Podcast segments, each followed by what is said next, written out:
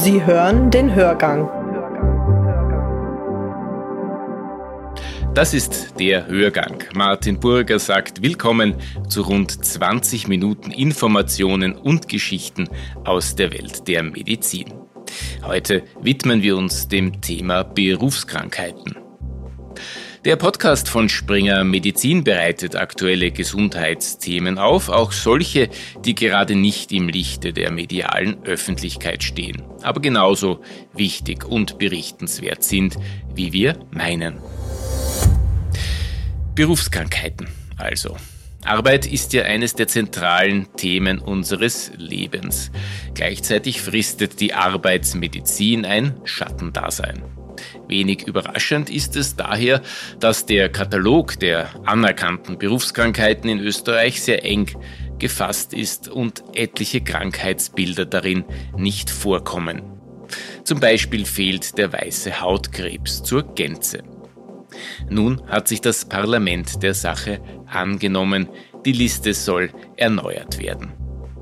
Im Hörgang zu Gast ist der Arbeitsmediziner Prof. Dr. Dr. Karl Hochgatterer, Präsident der Österreichischen Akademie für Arbeitsmedizin und Prävention. Mit ihm spricht Nicole Thurn. Die Klassifizierung der Berufskrankheiten ist in Österreich umstritten. Derzeit gibt es 53 Berufskrankheiten, in anderen Ländern wie etwa Deutschland sind es deutlich mehr. Der österreichische Gewerkschaftsbund, die Arbeiterkammer Österreich und die SPÖ fordern eine deutliche Erweiterung der Berufskrankheitenliste. Zu diesem Thema haben wir in dieser Hörgangfolge Dr. Dr. Karl Hochgatterer zu Gast. Er ist Präsident der Österreichischen Akademie für Arbeitsmedizin und Prävention und Facharzt für Arbeitsmedizin. Ich freue mich sehr, dass Sie da sind. Schönen guten Tag. Herr Hochgatterer, bevor wir in die Details gehen, würde ich gerne von Ihnen mal erfragen, so grundlegend, was sind denn die Kriterien für eine klassifizierte Berufskrankheit in Österreich? Das ist eigentlich international doch sehr ähnlich. Es muss einen, einen sehr strengen Kausalzusammenhang geben zwischen einer Erkrankung und einer beruflichen Tätigkeit. Dann ist, muss es bei der, in, in der Gruppe der Berufstätigen in diesem Arbeitsfeld einer bestimmten beruflichen Tätigkeit und eine Abfolge von Handlungen zuordnenbar sein. Und es muss wiederum, wenn man die gesamten Berufstätigen in diesem Berufszweig betrachtet, in dieser Gruppe der Arbeitstätigen deutlich überhäufig vorhanden sein, diese Krankheit. Ja? Und man hat sich da eigentlich darauf verständigt, dass eine Krankheit dann als Berufskrankheit, wenn sie diese Kausalzusammenhänge gibt und ein doppelt so häufig vorkommt wie in einer üblichen Gruppe von Menschen. Hm. Also es ist eine, eine signifikante äh, Häufung, also doppelt so häufig quasi, ja. und ein, ein kausaler Zusammenhang zu dem beruflichen Umfeld, zu den beruflichen ja. Bedingungen, Arbeitsbedingungen. Ja, das wäre jetzt einmal sozusagen die, die Forderung oder die Vorgabe und die Definition einer Berufserkrankung aus der arbeitsmedizinischen Sicht. Ja. Dazu kommt natürlich, dass Berufskrankheiten in einer Anlage des Sozialversicherung, allgemeinen Sozialversicherungsgesetzes einfach auch gesetzlich äh, normiert sind und definiert sind und gesetzlich festgeschrieben sind. Also es muss auch dann der Gesetzgeber dieses von Arbeitsmedizinern oder sonstigen Experten aus diesem Berufsfeld tätigen, anerkennen und in die Liste der Berufskrankheiten aufnehmen. Mhm. Jetzt gibt es ja aber auch andere, meist chronische Erkrankungen, die ja den Kriterien entsprechen würden, die aber in dieser Liste eben nicht zu finden sind. Und in anderen Ländern, also ich habe Deutschland erwähnt, ich glaube, Deutschland äh, listet 16 weitere Berufskrankheiten auf und es gibt auch andere Länder, die noch mal deutlich mehr Berufskrankheiten in ihren Listen haben. Inwiefern ist denn so eine Ausweitung der Berufskrankheitenliste in Österreich sinnvoll? Und was sagen Sie jetzt aus, aus Ihrer medizinischen, arbeitsmedizinischen Expertise heraus? Welche sollten denn unbedingt auf diese Liste? Also es ist sicherlich so, dass man festhalten muss, dass in Österreich die, die Berufskrankheitenliste eine nicht sehr dynamische Entwicklung gezeigt hat in den letzten, würde fast sagen, Jahrzehnten. Ja. Und vor diesem Hintergrund muss ich Ihnen auch recht geben, dass der Blick, äh, den Sie auch jetzt hier nach Deutschland gerichtet haben, durchaus einer ist, mit dem man sich auch auseinandersetzen muss, warum sind in Deutschland äh, deutlich eine größere Zahl an Berufskrankheiten hier normiert und, und festgelegt und warum sind wir in Österreich hier, was diese Entwicklung betrifft, nicht mitgegangen. Vielleicht muss man vorweg auch sagen, dass, dass die Berufskrankheitenliste in Deutschland durchaus von unserer insofern auch abweicht, dass wir in manchen Berufskrankheitengruppen arbeiten und die deutschen Kollegen oder das deutsche Gesetz mir immer auf die Einzelkrankheiten abstellt.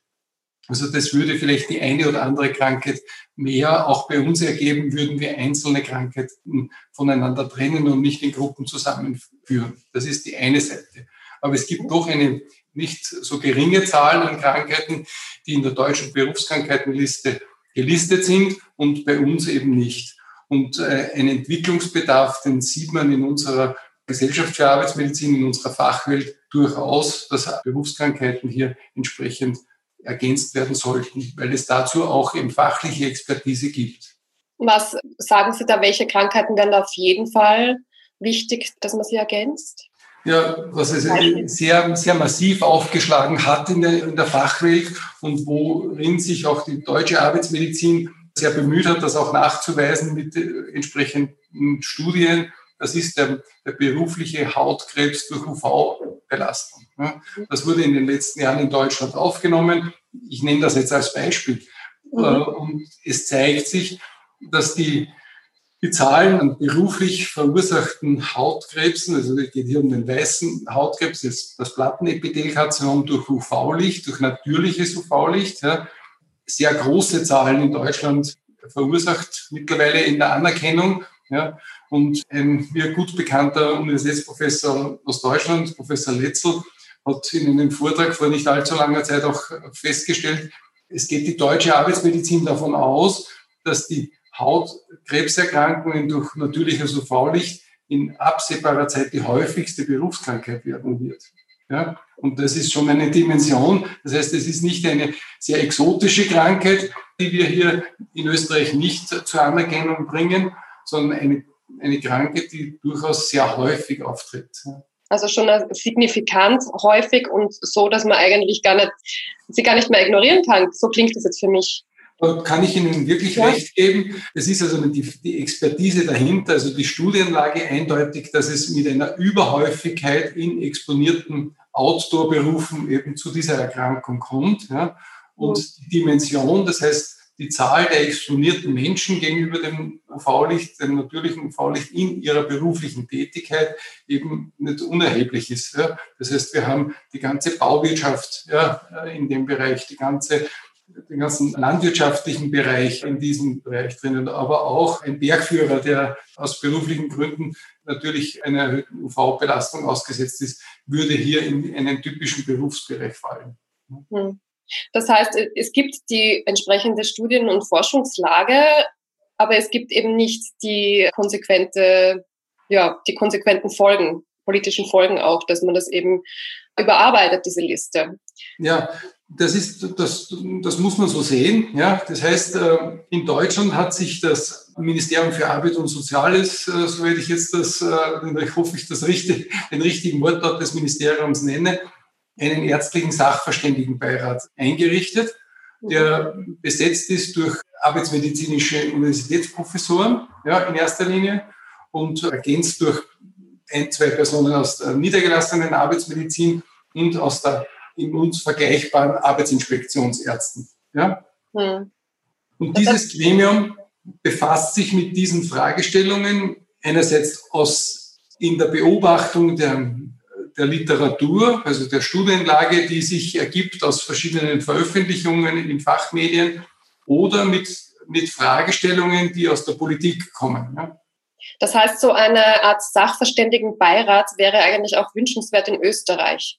Das wäre durchaus ein sehr probates Mittel, weil es sehr wichtig ist, dass in der Politikberatung, wenn ich die Arbeitsmedizin immer wieder auch in dieser Rolle sehe, ja, genau dieses Instrumentarium eines Expertenbeirates diese Rolle übernehmen kann. Und dann ist eben die Politik in der Lage zu sagen, das hat für uns Relevanz für unsere Bevölkerung und kann eine eine Krankheit in den Status der Berufskrankheit aufnehmen und dem zuständigen Unfallversicherungsträger diese Aufgabenstellung der entsprechenden Prävention dieser Krankheit und dergleichen mehr auch zur Aufgabe geben. Was wären denn dann die Folgen für die Betroffenen, für die Patienten und Patientinnen? Also das wäre ja sehr hilfreich, natürlich auch für die Lebensumstände dann dementsprechend. Natürlich, ja. Wir haben in dieser konzipierten allgemeinen Unfallversicherungsanstalt einen Versicherungsträger, der sich mit diesen Fragestellungen auch mit der entsprechenden Versicherungsleistung auseinandersetzen muss. Und die AOVA als, als eine der oder die größte Unfallversicherungsanstalt in Österreich beschäftigt sich natürlich dann mit der Prävention in einem erhöhten Umfang, wenn eine Krankheit als beruflich verursacht definiert wird. Das ist die, die Präventionsseite. Aber für den betroffenen Erkrankten wird das Thema der Rehabilitation, der Wiedereingliederung, aber auch der Entschädigungsleistung dann relevant und schlagend. Ja. Jetzt gibt es auch Schätzungen vom, vom ÖGB und der Arbeiterkammer, dass die Dunkelziffer im Vergleich zu den gemeldeten Fällen deutlich höher sein dürfte. Wie ist da Ihre Meinung dazu? Und vielleicht können Sie auch kurz erklären, warum denn die Berufskrankheiten, also die es dann ja momentan gibt, offiziell, warum denn die nicht gemeldet werden? Ja, da kann man jetzt natürlich mutmaßen. Ja, es gibt also meines Wissens jetzt nicht konkrete Studien, die diese Fragestellungen ja. Äh, befragt haben. Aber es gibt eine klare Sicht auf die Dinge, auch aus, aus unserer Perspektive der Arbeitsmedizin heraus, dass eben sehr wenige oder, oder durchaus Dunkelziffern in diesem Zusammenhang festzuhalten sind. Ja. Und das mag äh, daherkommen, dass das Fach Arbeitsmedizin und damit die arbeitsmedizinische Expertise und das Bewusstsein, dass es das Fach Arbeitsmedizin in der Ärztelandschaft in der Medizin gibt, durchaus nicht so entwickelt ist, wie wir uns das als Arbeitsmediziner wünschen.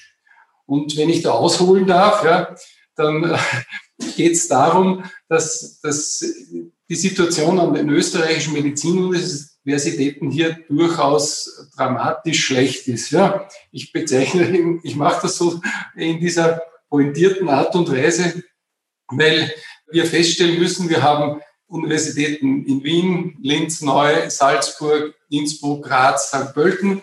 Ja, also durchaus eine nicht so kleine Zahl an, an Hochschulstandorten, wo man seine ärztliche Ausbildung machen kann.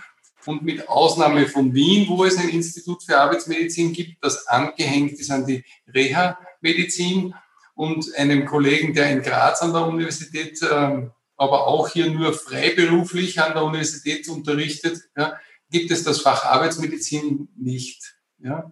Das ist eine sehr spannende Idee, also sehr spannend, dass Sie das sagen, weil Arbeitsmedizin natürlich ein sehr wichtiger Punkt oder die Arbeits, Arbeit an sich natürlich sehr wichtig ist und sich ja auch sehr stark auf die Gesundheit auswirkt.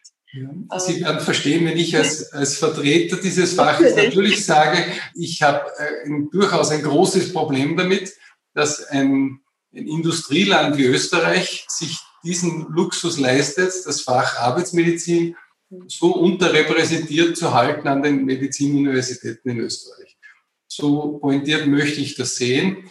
Und es, es ist durchaus äh, belastend insofern, weil es ja auch darum geht, wenn die jungen äh, Medizinstudentinnen und Medizinstudenten nichts von diesem Fach hören, ja, auch später, wenn sie dann ihr Studium abgeschlossen haben, gar nicht auf die Idee kommen, dass ich mich mit diesem Fach auseinandersetze. Ja? Das ist ein großer Auftrag an die österreichische Akademie für Arbeitsmedizin, an die österreichische Gesellschaft für Arbeitsmedizin, hier vielleicht in der Politik, in der Bildungspolitik, in der Arbeits- und Sozialpolitik, in der Gesundheitspolitik vorstellig zu werden, um diesen Status zu verändern, weil diese Expertise unbedingt benötigt wird, auch in diesem Gebiet, das wir gerade jetzt so konkret besprechen. Das heißt, um äh, die Berufskrankheiten mehr in den Fokus zu rücken, ist natürlich auch die Politik gefordert, aber eben auch Ausbildungsstätten, da mhm. auch die Arbeitsmedizin wieder ähm, einen, richtigen Schwerpunkt zu geben und äh, ein Bewusstsein darüber auch zu haben. Dass genau das ist zu, zu fordern. Die Arbeitsmedizin sieht sich als das präventive Fach ja, in Österreich. Ja. Es gibt natürlich mehrere Fächer, die sich mit präventivmedizinischen Fragestellungen auseinandersetzen, aber wir in der Arbeitsmedizin sind per se präventiv tätig. Ja. Wir haben also nicht die Behandlung von Krankheiten im Fokus, sondern wir haben im Grunde die Verhütung von Krankheiten als unsere Aufgabenstellung in den Betrieben, im Arbeitsfeld, in dem wir tätig sind. Und deswegen glauben wir auch, dass eine, eine gute Vertretung mit wissenschaftlicher Expertise an den Universitäten dem entgegenwirken würde, was wir jetzt an Mangel mittlerweile festzustellen haben. Und wenn ich, wenn ich da vielleicht auch noch einen, einen Schwenker machen darf, weil wir vorher schon die Bundesrepublik Deutschland angesprochen haben, wenn es um, wie es um die, die Zahl der Berufskrankheiten gegangen ist. Wir haben in Deutschland knapp unter 30 Hochschulinstitute für Arbeitsmedizin ja, wo also Universitätsprofessoren dieses Wissen an die Studenten und Studentinnen weitergeben, wo in diesen Instituten verschiedenste Fragestellungen aus dem arbeitsmedizinischen Kontext beforscht werden und erhoben werden, Studien produziert werden und damit Wissen generiert wird. Und das ist natürlich entscheidend. Und dann gibt es natürlich äh, den Umstand, dass genau diese Experten, ja, also diese und Expertinnen in der Arbeitsmedizin auch für Ministerien zur Beratung zur Verfügung stehen. Ja? Und Sie können sich jetzt denken, was dann kommt, ja, wenn wir jetzt einen ärztlichen Sachverständigenbeirat einrichten sollen in Österreich oder eingeladen werden würden, dann denke ich, haben wir eine, eine nehmen wir uns eine sehr große Herausforderung vor, weil es gilt, auch Menschen zu finden, nämlich Expertinnen und Experten, die genau diese Arbeit in Österreich erledigen können. Schlimmstenfalls muss man sich die aus Deutschland holen. ja, das, das wäre gar keine so schlechte Idee. Die, wir haben ja an vielen, in vielen Fächern in Österreich an den Medizinuniversitäten deutsche Kolleginnen und Kollegen, die diese leiten. Ja, also ein bisschen eine Auffrischung aus wissenschaftlicher Sicht täte uns wahrscheinlich ganz gut. Ja. Das heißt, es gibt einiges zu tun, höre ich da jetzt raus, Verbesserungspotenzial und das Thema Berufskrankheiten wird uns weiter beschäftigen. Vielen Dank fürs Gespräch, Herr Dr. Dr. Hochgartner. Vielen Dank auch für die Möglichkeit, mit Ihnen über dieses Thema zu sprechen. Der Arbeitsmediziner Karl Hochgatterer am Ende eines Gesprächs mit Nicole Thurn. Etliche Berufskrankheiten harren also noch ihrer offiziellen Anerkennung. Die ganze Geschichte lesen Sie übrigens auch in der Zeitschrift ÖKZ, das österreichische Gesundheitswesen, Ausgabe 5. Das war der Hörgang für diese Woche. Verantwortlich für die Technik Martin Geißler, am Mikrofon Martin Burger.